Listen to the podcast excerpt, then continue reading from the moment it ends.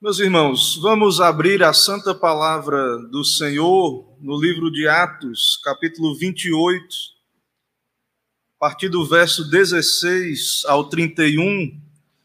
Hoje nós encerramos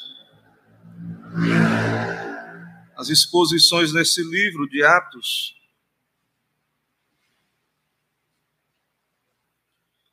Eu vou ler o texto, os irmãos acompanham. Atos dos Apóstolos, capítulo de número 28, verso 16 em diante, até o final, 31. A palavra do nosso Deus diz assim: Uma vez em Roma, foi permitido a Paulo morar por sua conta, tendo em sua companhia o soldado que o guardava.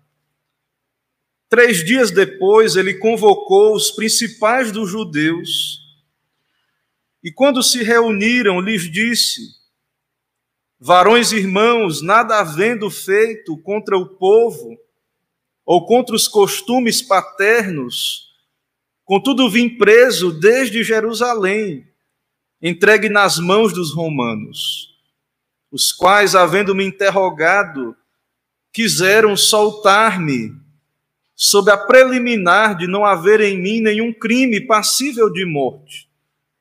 Diante da oposição dos judeus, senti-me compelido a apelar para César, não tendo eu, porém, nada de que acusar minha nação. Foi por isto que vos chamei, para vos ver e falar, porque é pela esperança de Israel que estou preso com esta cadeia.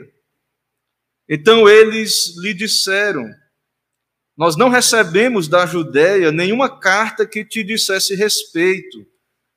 Também não veio qualquer dos irmãos que nos anunciasse ou dissesse de ti mal algum.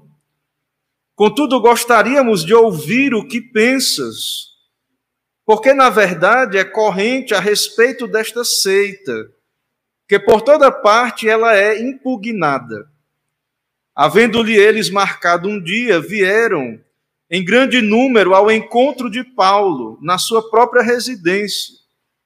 Então, desde a manhã até a tarde, lhes fez uma exposição em testemunho do reino de Deus, procurando persuadi-los a respeito de Jesus tanto pela lei de Moisés como pelos profetas. Houve alguns que ficaram persuadidos pelo que ele dizia, outros, porém, continuaram incrédulos. E havendo discordância entre eles, despediram-se dizendo Paulo estas palavras: Bem falou o Espírito Santo a vossos pais, por intermédio do profeta Isaías, quando disse: Vai a este povo e dize-lhes: De ouvido ouvireis e não entendereis, vendo vereis e não percebereis. Porque o coração deste povo se tornou endurecido, com os ouvidos ouviram tardiamente e fecharam os olhos, para que jamais vejam com os olhos, nem ouçam com os ouvidos, para que não entendam com o coração e se convertam, e por mim sejam curados. Tomai, pois, conhecimento de que esta salvação de Deus foi enviada aos gentios, e eles a ouvirão. Ditas estas palavras, partiram os judeus, tendo entre si grande contenda. Por dois anos permaneceu Paulo na sua própria casa, que alugara, onde recebia todos os que o procuravam pregando o reino de Deus e com toda intrepidez, sem impedimento algum, ensinava as coisas referentes ao Senhor Jesus Cristo. Amém, irmãos. Vamos orar?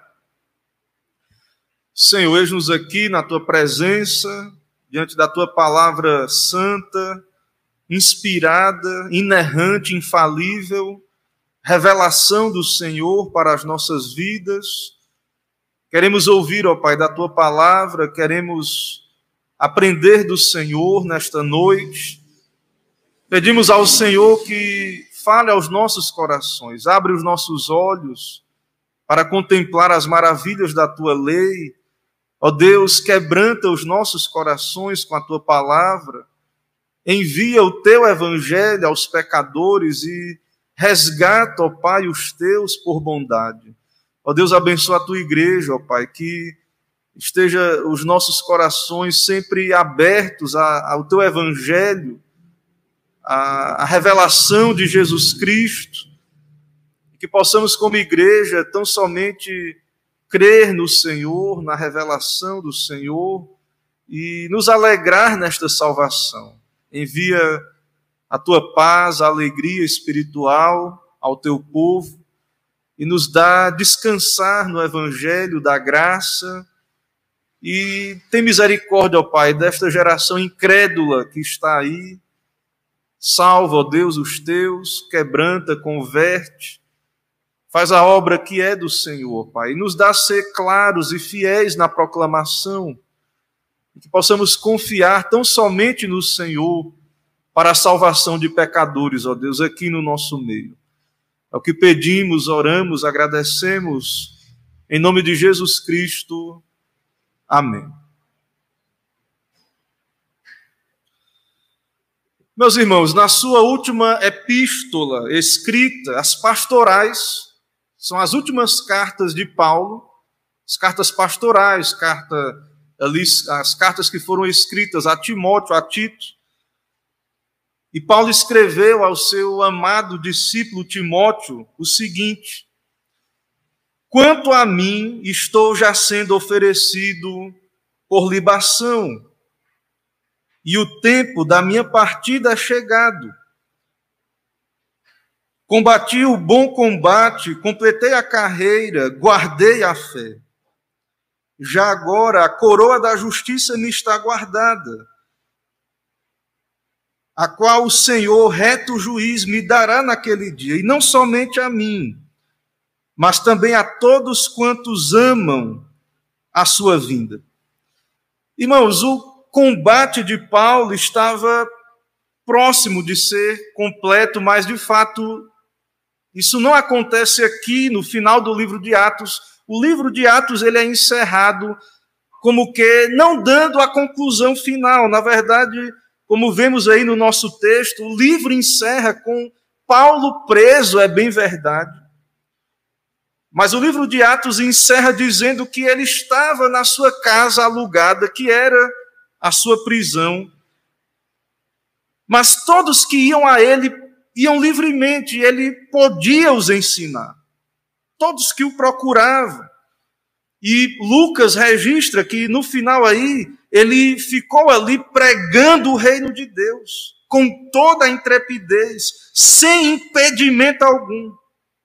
E ensinava as coisas referentes ao Senhor Jesus Cristo. Então, o livro encerra, mas de fato, aqui não é o fim da história de Paulo, e de fato o livro encerra sem nos dar informações exatas sobre o seu martírio, porque nós sabemos que os apóstolos foram martirizados.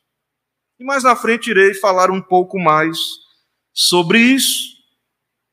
Mas aqui no nosso texto, ainda do versículo 16 em diante, nós vemos que Paulo finalmente chegou a Roma, como já falamos, a cidade imperial. Paulo chega a Roma e o centurião que o escoltou até Roma, a autoridade que o escoltou até Roma, o repassou então ali às autoridades do lugar e tudo indica repassou o relatório de Festo porque ninguém é entregue sem acusações, sem um relatório. Algo era dito sobre aquela pessoa, aquele preso. Então, ao lhe entregar às autoridades, se não havia mais um papel por conta do naufrágio, talvez não havia mais, nós vimos o que aconteceu no trajeto. Mas pelo menos, irmãos, nós sabemos que algo foi dito, um relatório foi dito. E o relatório, irmãos, era o seguinte: Paulo é inocente. Paulo é inocente. Ele está ali porque apelou para César. E o problema era problema religioso, questões judaicas. Todos aqueles que ouviram Paulo em seus julgamentos chegaram a essa conclusão: que esse homem poderia ser muito bem livre, né, se ele não tivesse apelado para César, mas a verdade é que aquelas autoridades estavam fazendo política e queriam entregar Paulo aos judeus para conquistar o favor dos judeus. Então, tudo indica, Paulo, ele foi conduzido à cidade, a Roma, ele foi entregue ali por parte do oficial, o relatório de Festo foi transmitido, e tudo indica o próprio o próprio homem ali, o próprio soldado, o próprio encarregado de entregar Paulo, tudo indica que ele deve ter dado um relatório pessoal. Está aqui esse homem, está aqui o relatório de Festo. É um homem de bom caráter, é um homem de bom comportamento. E então nós vemos que, diante de tudo isso, Paulo chega a Roma e ele não vai para uma prisão convencional, ele não vai para o quartel, ficar preso ali no quartel romano, mas Paulo lhe é permitido ficar numa casa alugada, que seria então ali a sua prisão. E nós, quando estudamos a história, vemos que as prisões públicas, os calabouços, eram lugares terríveis, onde as pessoas definhavam. Mas não, não é isso que acontece com Paulo aqui nesse momento, nessa prisão. Então, ele fica preso em uma casa onde ele ficava ali acorrentado. Tudo indica com correntes longas que lhe permitiam pelo menos dentro de casa, se locomover, e havia uma guarda romana, guarda pretoriana. Soldados ali ficavam presentes ali, fazendo uma espécie de supervisão. Ele, Paulo, vai dizer isso sobre essa casa. Lucas descreve isso né, no final do nosso texto, no verso 30, quando diz que por dois anos permaneceu Paulo na sua própria casa que alugara, onde recebia todos que o procuravam. Então, Paulo está preso na sua casa, agrilhoado. Ele está ali, tem uma escolta, uma, um, há uma escala de guardas que estão com ele ali, o acompanhando. E então, de fato, é uma prisão domiciliar. Mas, irmãos, nós vemos que Paulo nessa prisão domiciliar e de fato ele está preso, embora ele está na sua casa alugada. E ele está então impedido de ir à sinagoga aos sábados. Nós, você sabe, né? Você que acompanha a vida aí do apóstolo Paulo sabe que Paulo ele era cadeira cativa da sinagoga no dia de sábado. Ele usava as oportunidades do sábado, que era uma data do judaísmo, né? Ele judeu de origem, e ele usava o ambiente da sinagoga para pregar o evangelho. Ele ia na sinagoga, ele era um judeu, ele era alguém versado na lei de Deus, na palavra de Deus, e então ele era dado oportunidade. E ele então pregava a Cristo, então Paulo não estava podendo ir à sinagoga. E então o texto vai nos dizer que três dias depois que Paulo chegou a Roma, no verso 17, Três dias depois, Paulo convoca, Paulo convoca os principais judeus. Ele chama a comunidade judaica, os líderes judaicos, porque ele, ele não pode ir à sinagoga. Então ele chama esses líderes judaicos. Os historiadores, os mais famosos são Flávio José, acho que é Tácito e outros aí. Os historiadores eles dizem que havia por volta de 40 mil judeus vivendo em Roma até a metade do primeiro século. Você sabe que tem uma carta de Paulo que ele escreveu aos romanos. Haviam cristãos em Roma também, mas haviam judeus em Roma, uma comunidade judaica. Os historiadores dizem, irmãos, que haviam pelo menos dez sinagogas em Roma. Os judeus não eram perseguidos. Depois houve perseguição por causa da, do surgimento do cristianismo e esses problemas internos do judaísmo, porque para um romano, essa dificuldade que estava surgindo, essa nova seita, os cristãos, isso era um problema interno do judaísmo. E, de certa forma, não está errado. Porque a fé cristã vem, a fé vem dos judeus e nós adotamos o Antigo Testamento. Então, isso, de certo modo, não está errado. E até mesmo, irmãos, a, própria maneira que o texto diz aí, quando ele fala aí que é por causa né, é, de uma seita, as pessoas querem ouvir Paulo, os líderes judaicos, eles querem saber sobre essa seita. A palavra seita aí, que é aplicada ao judaísmo, não, o cristianismo, perdão, não tem um sentido pejorativo, não é negativo é, aceita é uma divisão, como havia dentro do judaísmo já os fariseus, os saduceus, os elotes e outros grupos. Então, é, é uma divisão, é, uma, é, é, um grupo que interpreta diferente. É um, é um grupo ali dentro, uma seita, então é, isso não tem ali naquela situação, a palavra não é algo é, em si ruim. Então, Paulo ele convoca estas autoridades da comunidade judaica e essas pessoas vêm até ele. E lembrem, irmãos, que o Senhor Jesus disse a Paulo, quando ele estava ali sendo julgado naquelas tribulações, ele disse a Paulo: Paulo tem bom ânimo, porque como de mim testificaste em Jerusalém, assim importa que testifiques em Roma. Lembrem disso. Então está se cumprindo. Paulo chega a Roma. Ele vai ser ouvido pela comunidade judaica. Depois ele vai ser julgado diante do imperador, que nesse contexto é Nero. É o imperador ali naquele momento. Então, Paulo chama essa comunidade judaica, os líderes especialmente devem ter ido ali.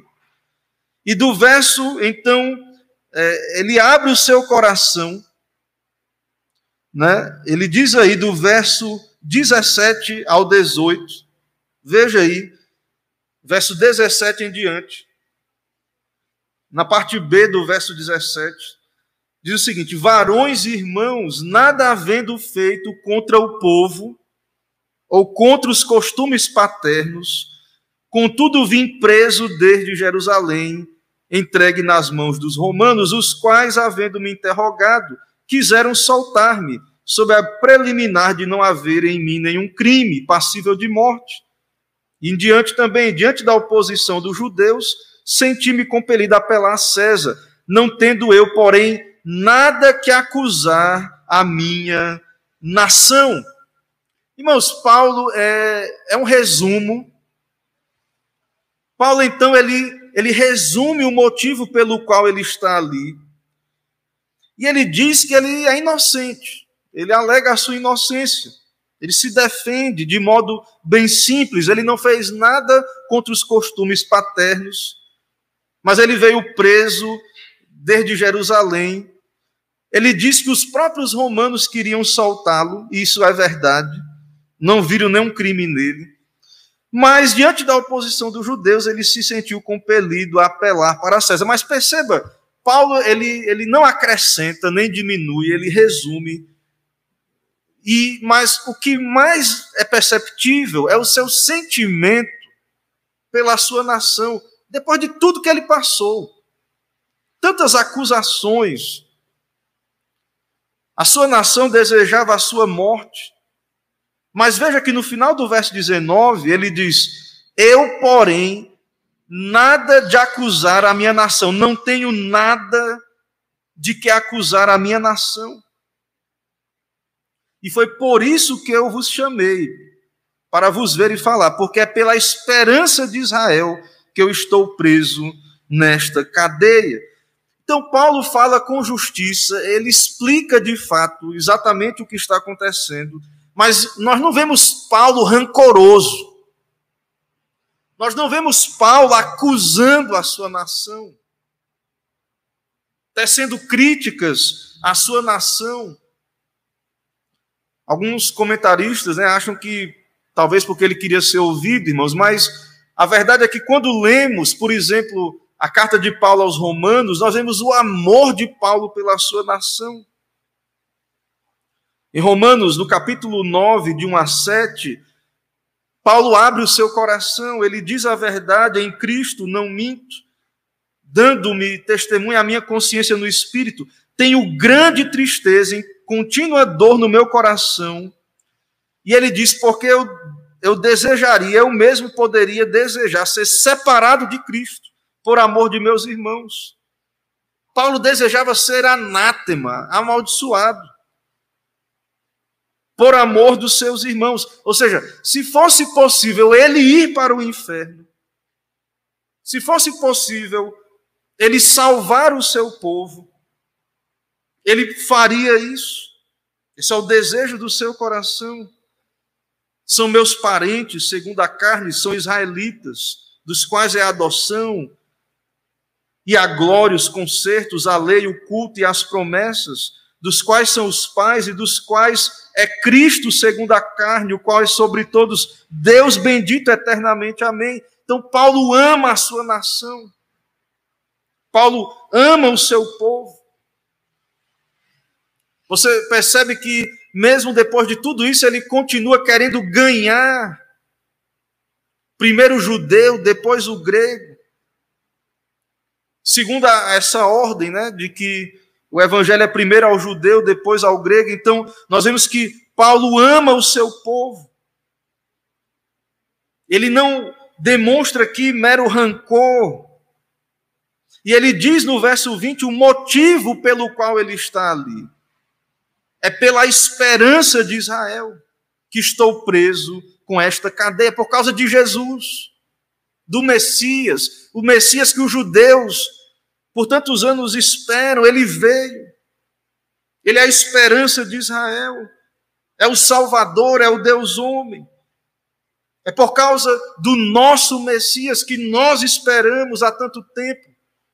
É por causa dele que estou aqui com estas cadeias. Então, Paulo está pregando o Evangelho, ele está dizendo que toda a esperança dos judeus se cumpriu em Jesus. E ele foi alcançado por essa graça e convertido. E agora ele prega a Cristo. Ele é cristão.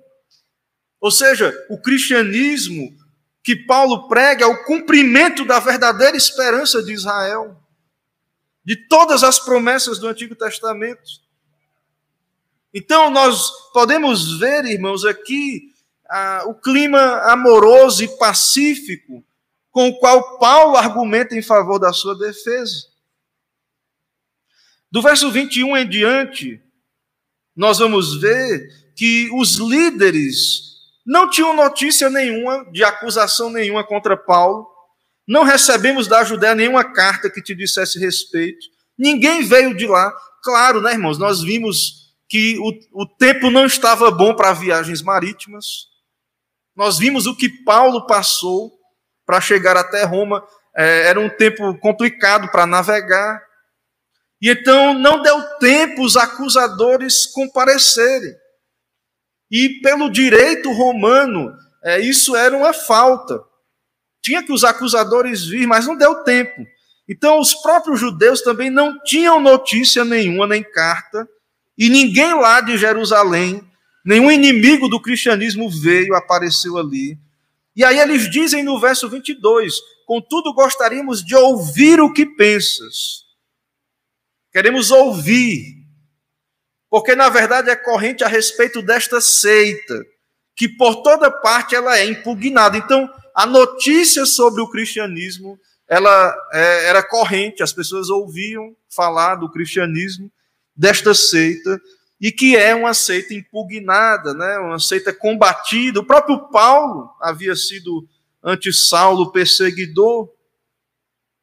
Então, eles querem ouvir, não há nada contra, não há. Paulo, a, a princípio, é inocente, não há nada que deponha contra ele.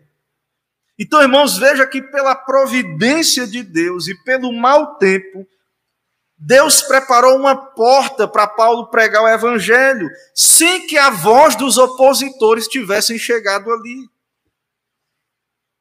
Quando é, nós vemos que quando o evangelho, ele, a, a, palavra de Deus é pregada, e também vemos ali na época da, da reforma, no, na época dos avivamentos também, é muito comum, antes do, da pregação chegar, a pregação da verdade, as acusações, as mentiras chegarem antes. As pessoas não querem ouvir, tapam os ouvidos.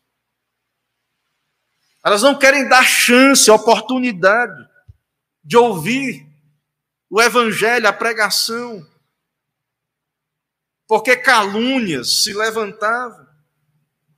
Então, veja que Deus criou um ambiente em que Paulo pôde chegar a Roma sem que houvesse nenhum preconceito.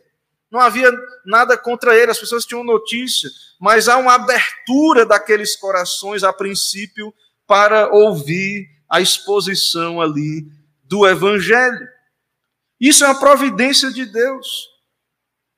Isso é o cumprimento das palavras de Jesus, que é profeta, sacerdote e rei, que é o Deus homem, que tem todo o poder no céu e na terra e que pode dizer com propriedade o que vai acontecer, como Deus.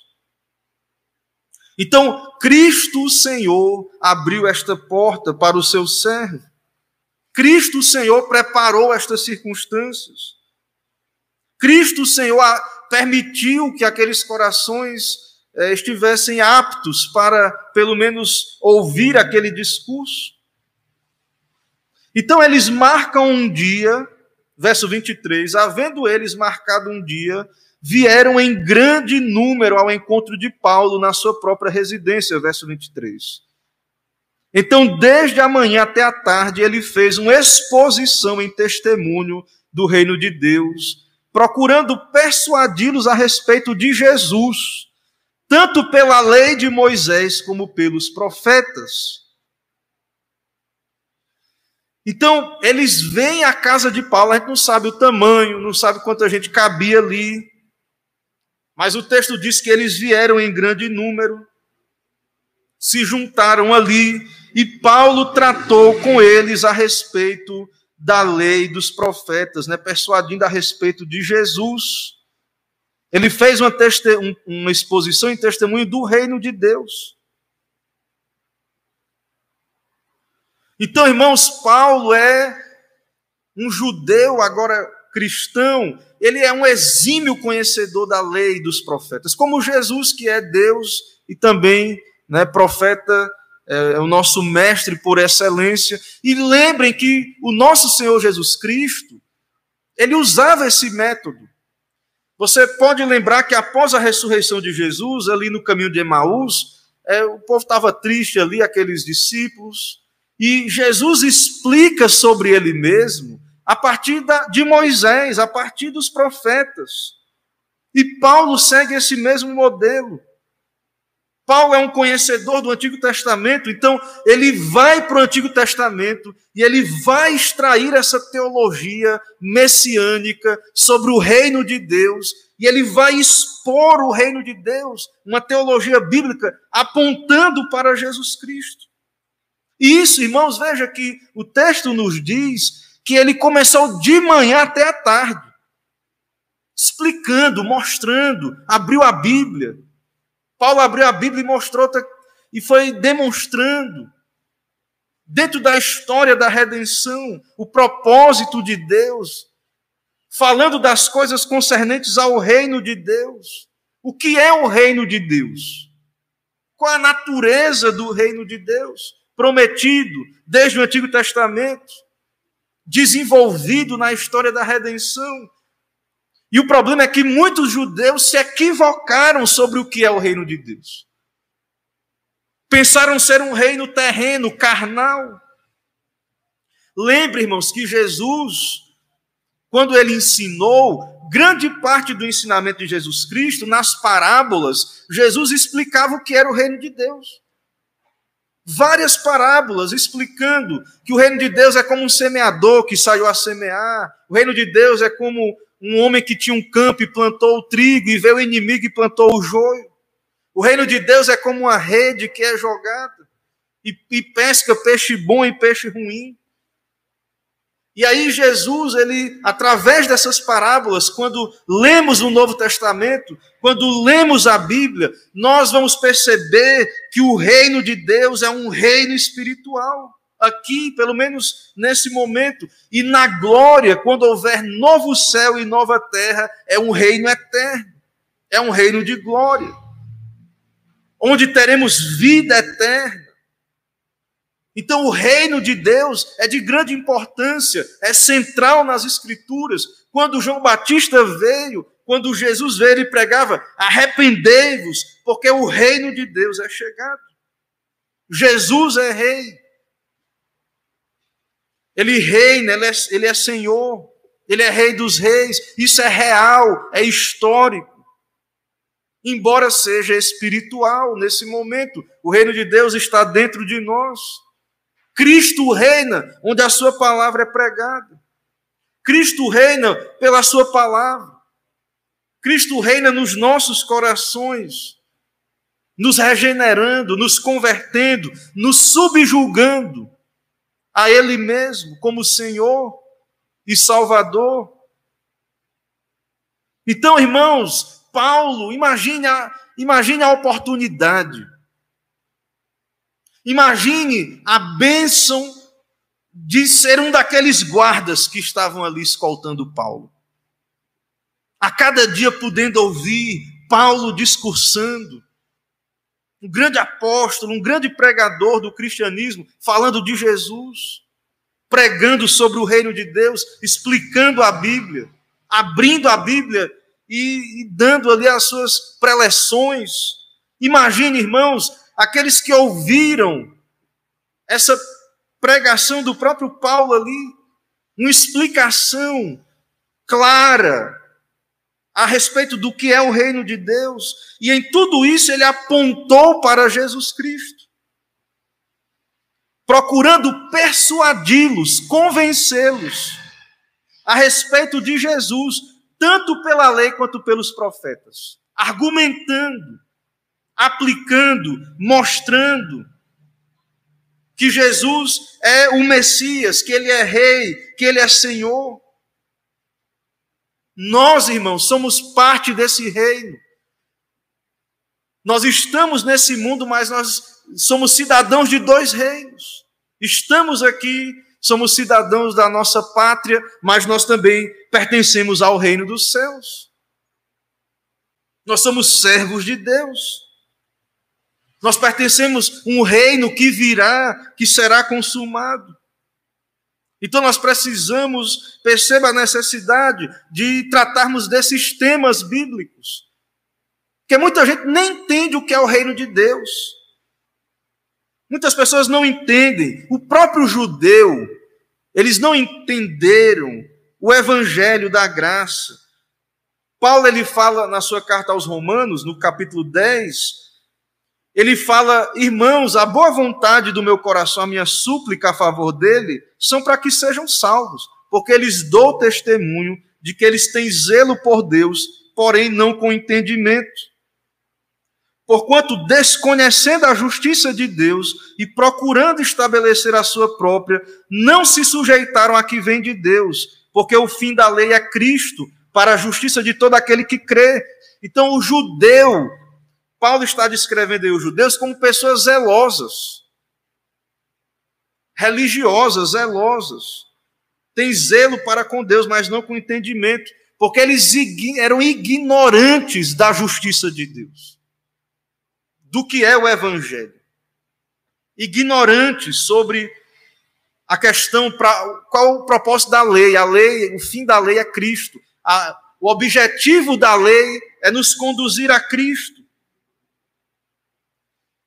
Ora, Moisés escreveu que o homem que praticar a justiça decorrente da lei viverá por ela, mas a justiça da fé, assim diz: Não perguntes em teu coração quem subirá ao céu, isto é, para trazer do alto a Cristo, ou quem descerá ao abismo, para levantar Cristo dentre os mortos. Porém, que se diz: A palavra está perto de ti, na tua boca e no teu coração, isto é, a palavra da fé que pregamos, se com a tua boca confessares Jesus como Senhor e em teu coração creres que Deus o ressuscitou dentre os mortos, será salvo. O judeu não entendeu isso, irmãos. Eles estavam apegados a um sistema de obras. Salvação pelas obras, porque com o coração se crê para a justiça e com a boca se confessa a respeito da salvação. Então, muitas pessoas têm uma visão carnal do reino de Deus. Que o reino de Deus é, é vitória terrena, é bênção terrena. Muitas pessoas têm uma visão carnal. Não entendem o que é o reino de Deus verdadeiramente.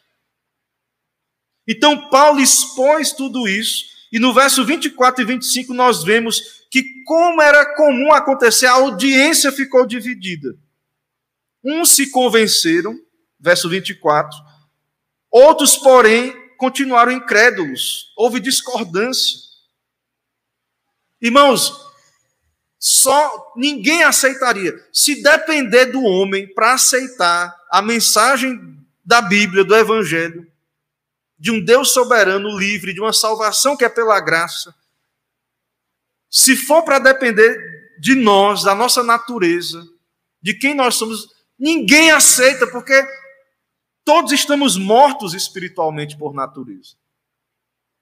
Isso é loucura. As coisas de Deus, do Espírito de Deus, são loucura para o homem natural, aquele que não tem a mente de Cristo. E nisso, irmãos, ainda nisso, quando o homem rejeita o Evangelho, ainda assim a palavra de Deus está se cumprindo.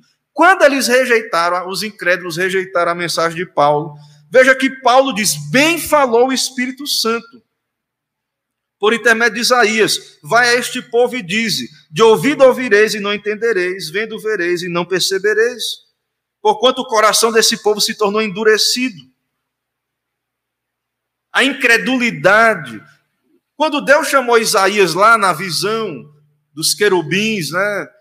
E que Isaías foi vocacionado, sou um homem de, de impuros lábios, né? habito no meio de um povo de lábios impuros. Perceba que Deus disse ali para Isaías isso aqui que está sendo citado é um texto lá de Isaías, ou seja, Isaías, tu vai pregar, mas ninguém vai crer. Você vai pregar, mas eles não estão cegos, estão embrutecidos. E Paulo está pregando a este povo, que é o povo judeu, e Paulo diz: isso está se cumprindo aqui também. Isso se cumpre, irmãos, hoje. É por isso que nós pregamos o Evangelho. Nosso papel é ser claros, mas nem todos aceitarão, nem todos crerão, porque estão mortos espiritualmente. E Deus é justo quando eles rejeitam o evangelho, quando os pecadores rejeitam o evangelho, Deus é justo em os entregar aos seus próprios caminhos, aos seus próprios pecados. E nós sabemos que apenas os eleitos ouvirão de fato, aqueles a quem o Pai quiser revelar. E é muito triste, mas é a realidade, e Deus nos previne quanto a isso. E é um juízo de Deus quando as pessoas resistem à verdade de Deus, revelada na Bíblia, na Escritura. Deus os entrega aos seus próprios caminhos, à dureza do seu coração. Deus envia o Evangelho. Eles têm oportunidade e eles rejeitam. E Deus os entrega a isto. E então Paulo diz no verso 28 né, é dito aí: tomai conhecimento de que esta salvação de Deus foi enviada aos gentios e eles a ouvirão. O evangelho vai ser pregado. Vocês rejeitaram, mas ele vai ser enviado aos gentios, eles ouvirão. No final, as bodas do cordeiro estarão preenchidas, terão convidados. E os gentios farão parte. Nós, irmãos, os gentios. Deus envia o seu evangelho aos gentios. E nós sabemos pela história que várias nações acolheram o evangelho. O evangelho também tem sido enviado à nossa, à nossa nação, ao nosso povo também. E então, do verso 30 a 31, nós vemos que Paulo ficou dois anos preso, pregando o evangelho. Meus irmãos, nós é, não temos aqui no livro de Atos o relato do seu julgamento diante de César, que no momento aqui é Nero. A tradição, os historiadores dizem que ele foi considerado inocente e solto, porque Nero, ele, nos primeiros anos do seu reinado, Nero, ele, de alguma maneira, ele foi um, um, aparentemente um bom César. Mas depois o homem enlouqueceu. Tudo indica, então, nessa primeira soltura de Paulo aqui, nesse primeiro julgamento, em que Paulo primeiramente foi solto, então ele foi inocentado. E a tradição diz que ele retornou ao seu trabalho missionário por mais dois ou três anos. Depois desse tempo, Nero, o louco, joga um incêndio em Roma, causa um incêndio. E aí ele tinha ódio pelos cristãos, ele coloca a culpa nos cristãos e há uma perseguição, se levanta uma perseguição, onde tanto Pedro quanto Paulo são martirizados no ano 65. Pedro, então, ele é crucificado, mas ele não se julga digno morrer como seu Senhor e pede para ser crucificado de cabeça para baixo. E Paulo, como é cidadão romano, não poderia ser crucificado, mas foi decapitado em praça pública. Então a tradição diz que no ano 65 ele estava preso, não mais numa residência alugada, mas numa masmorra, esperando a sentença. E então ele foi levado a um lugar público ali e foi teve a sua cabeça cortada. Foi um mártir. Os apóstolos Pedro, Paulo, eles foram mártires de Cristo, testemunhas de Cristo, morreram pelo pelo Evangelho.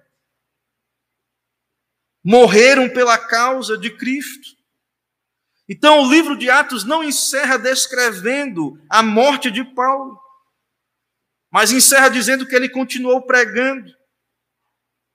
E aí, irmãos, temos algumas lições ainda aqui, algumas lições que podemos retirar.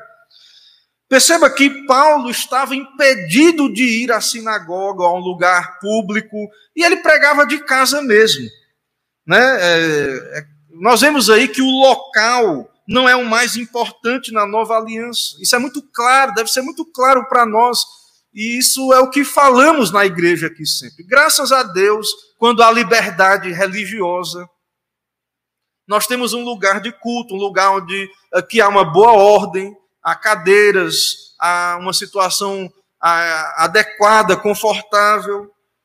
Mas, irmãos, a igreja, quando houve impedimento, quando houve impedimento para a igreja, vemos aqui que Paulo pregava lá. As pessoas iam aonde ele estava e ele pregava. Então nós devemos lembrar disso no momento como esse, onde há pandemia e nós vemos aí que é, aparentemente as liberdades estão sendo retiradas, há esse temor do que possa acontecer no futuro. Nós devemos lembrar, como igreja, disto. A simplicidade da igreja. Quando a igreja era perseguida, ia para Catacumba, ia para os lugares. Ah, mas lá não vai ter caixa de som, pastor, não vai estar as cadeiras boas para a gente sentar. Não tem problema. Não tem problema. Paulo pregou lá, as pessoas iam a ele.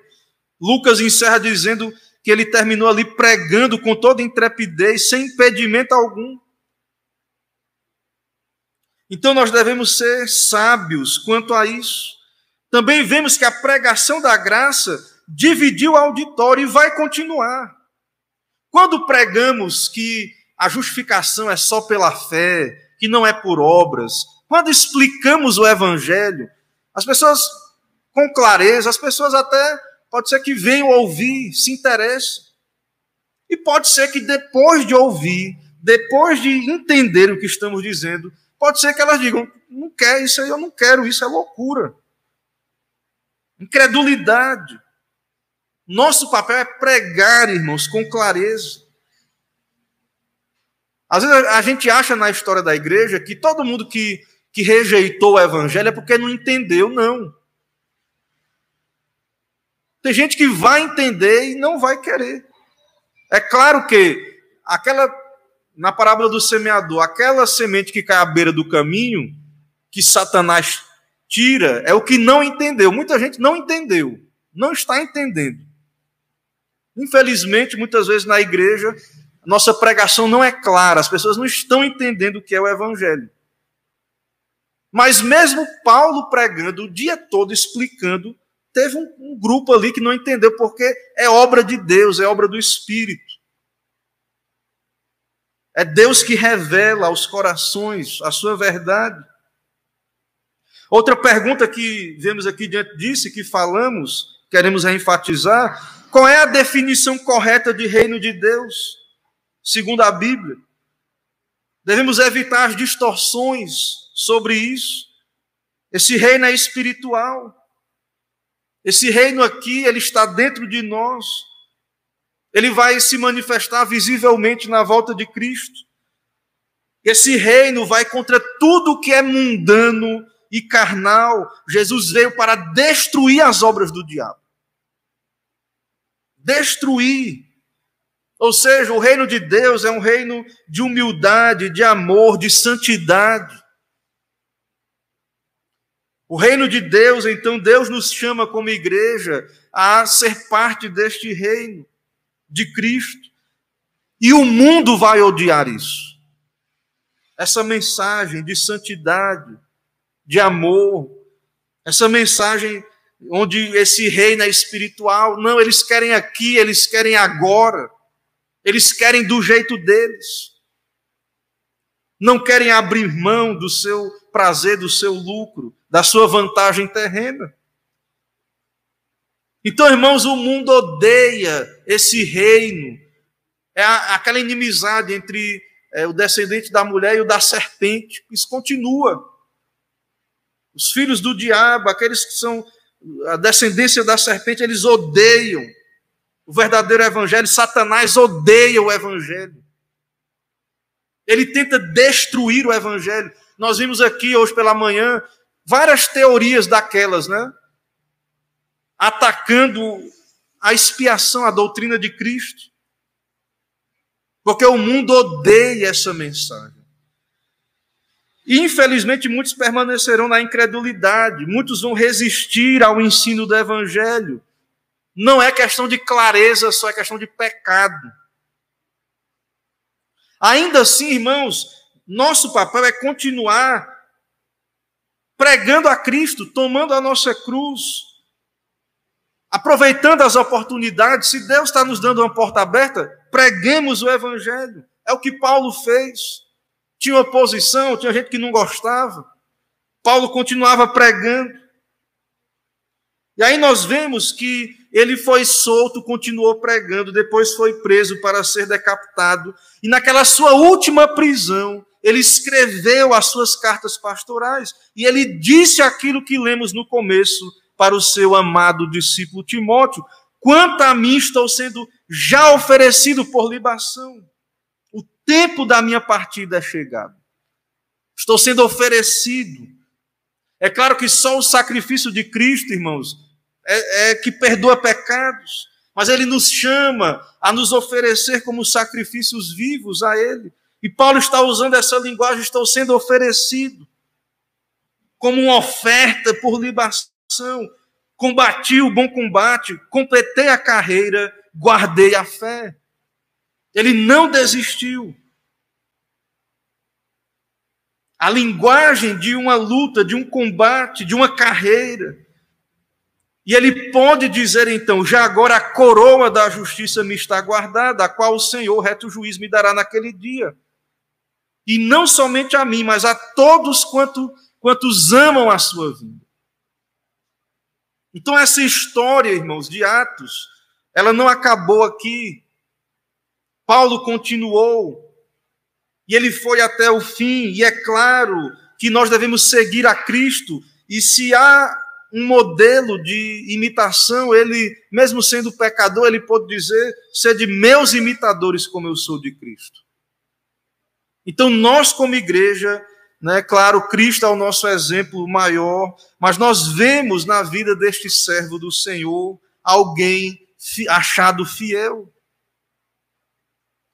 E Deus então nos chama também como igreja, irmãos, nos nossos dias, a perseverar, ficar firmes, pregar o evangelho, não nos deixar intimidar, pedir a Deus que abra portas para a pregação do evangelho e entender que vai ter gente que não vai gostar, não vai crer, não vai aceitar. E nós, como Paulo amava os seus compatriotas, mas Infelizmente, alguns rejeitaram, mas em tudo isso, a palavra de Deus vai estar se cumprindo. Então, nosso papel é ser fiéis, é pregar o Evangelho de Cristo Jesus. Irmãos, é, então que Deus nos abençoe, que Deus aplique essas verdades ao nosso coração. Vamos orar mais uma vez, oremos ao Senhor. Senhor, eis-nos aqui diante da tua presença, da tua palavra explicada que nos traz conforto, exortação, e nos revela, ó Deus, Cristo como centro da tua palavra, como Messias, o Senhor, e nos revela também, ó Pai, como teu servo, o Senhor lhe fez, lhe deu a graça de ser fiel, o apóstolo Paulo, e pôde ali permanecer firme até o fim, ó Pai. Abençoa também nós hoje, Assim como o Senhor deu graça a ele também, que o Senhor nos dê graça, ó Pai, como igreja, nos dá combater o bom combate, ó Pai. Muitos não querem entender a, o reino de Deus, a fé cristã como uma luta, como um combate, como uma carreira que nos está proposta, mas é o que vemos aqui nesse texto. Nos dá, ó Pai, permanecer firmes, fiéis, perdoa-nos as faltas quando erramos o alvo, nos dá, quando erramos, nos levantar novamente, continuar olhando para o alvo, para a frente, como Paulo fazia. E assim, ó Deus, santifica a tua igreja, ó Pai. Abençoa esse povo aqui reunido, abençoa esta cidade, abençoa o nosso país. Venha o teu reino sobre nós. É o que pedimos, oramos, em nome de Jesus Cristo. Amém. Irmãos, vamos cantar mais um dos nossos hinos e depois desse hino teremos faremos a oração final, impetrarei a bênção apostólica e entoaremos o tríplice amém.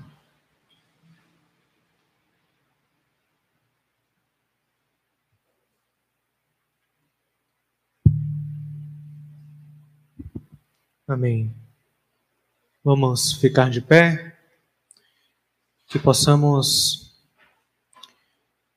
continuar firmes na palavra do Senhor, levando o teu evangelho, mesmo em meio às perseguições, às dificuldades. Vamos então entoar o hino de número 303, Pendão Real. Peço que os irmãos me ajudem a cantar este hino.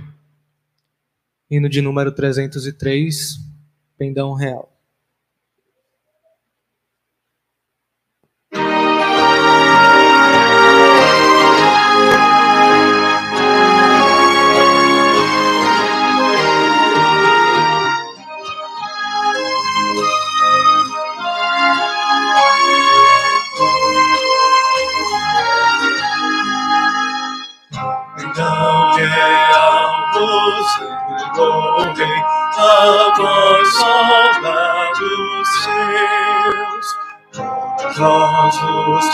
Os defendei, marchando para os céus, com valor, sem temor, por Cristo prontos a sofrer, vem ao pleno seu perdão, firme sempre até morrer transformado já é os batalhões do grandioso Pador.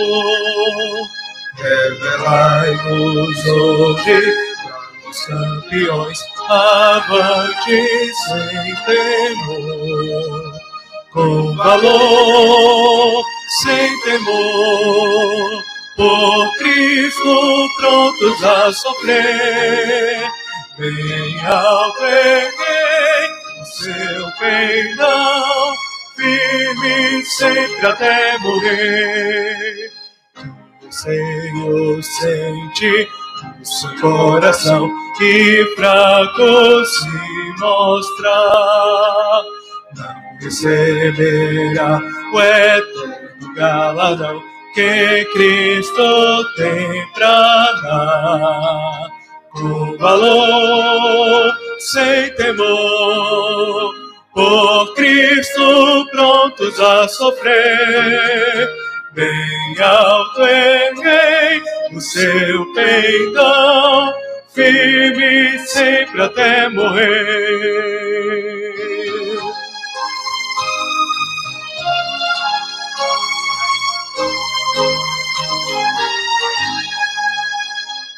Sejamos todos anjos fiéis e a seu real perdão. Os que da vitória como os lauréis com ele reinarão. Com valor, sem temor, por Cristo prontos a sofrer alto erguei o seu peitão, firme sempre até morrer. Amém. Santo Deus, nosso Pai, louvado, exaltado, bendito seja o teu nome, teu santo nome. Obrigado, ó Pai, por esse momento de adoração pública aqui da tua igreja, neste lugar Recebe, ó Deus, por meio de Jesus, esse ato de culto e abençoa, Pai, esta semana. Guarda o teu povo, abençoa cada um no seu local de trabalho, na sua vocação, nos seus desafios. Guarda as nossas famílias, ó Deus, os filhos, os pais, maridos, mulheres. Livra-nos, ó Deus, de Satanás, das suas tentações. Santifica, ó Deus, nossos corações com a tua palavra Ó Deus, aplica estas verdades a cada coração e nos dá sabedoria, ó Pai, como igreja, para viver esses dias, nos dá discernimento, nos dá discernir os tempos, ó Deus, em que estamos vivendo, e nos dá, ó Pai, agir de modo prudente, sábio, mas também fiéis a Ti, pregando o Teu Evangelho, anunciando a Cristo Jesus Ó Deus, usando as oportunidades que o Senhor tem nos dado, ó Pai. Assim, sustenta nossas vidas espirituais, materiais. Venha o teu reino, ó Deus, seja feita a tua vontade. Abençoa, Pai, os que estão enfermos, sofrendo, os que estão enlutados, ó Deus, pela perca de entes queridos. Ó Deus, sabemos que, de modo geral, todos nós, como nação, temos vivido dias de luto, de percas, ó Deus, de sofrimentos. Ó Deus, fortalece-nos, ó Pai, a nossa fé diante da morte, ó Deus, que possamos enfrentá-la sabendo que o Senhor Jesus já venceu a morte por nós. Sabendo que a morte é apenas a entrada no estado eterno, nos dá força, ó Pai, se a nossa hora chegar, ó Deus, e quando chegar, nos prepara para isto, ó Deus nos capacita a enfrentar com valor, com coragem, com fé e nos dá assim estar plenamente supridos no dia que o Senhor nos chamar, estejamos prontos em Cristo Jesus. Se nos leva em paz, nos dá uma semana de paz, nos abençoa, nos dá a tua graça, é o que pedimos, oramos em nome de Cristo Jesus. Amém. Irmãos, recebai a bênção dos apóstolos. Que a maravilhosa graça do nosso Senhor e Salvador Jesus Cristo, o amor de Deus, o nosso eterno, misericordioso Pai, a comunhão, as consolações do Espírito Santo de Deus seja sobre todos vós e o povo de Deus espalhado por toda a terra.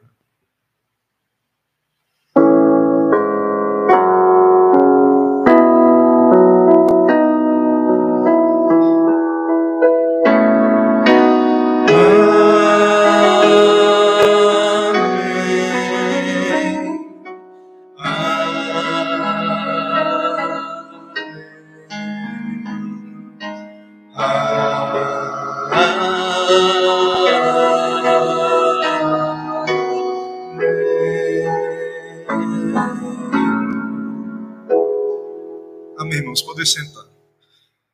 Meus irmãos, nós encerramos esse momento de serviço ao Senhor, de adoração, mais um dia do nosso Deus. Louvamos a Deus por poder estarmos aqui. Nós já demos os avisos pela manhã, eh, os avisos a plenária, a plenária da SAF, não é isso? Departamental na quarta, né? Online, vai ser online. Já desse aviso já os irmãos já estão sabendo. Quero só dar umas boas, nossas boas-vindas a todos os irmãos, amigos, visitantes, alguns irmãos que é, não estavam aqui conosco, né? Irmã, irmã Lúcia e todos os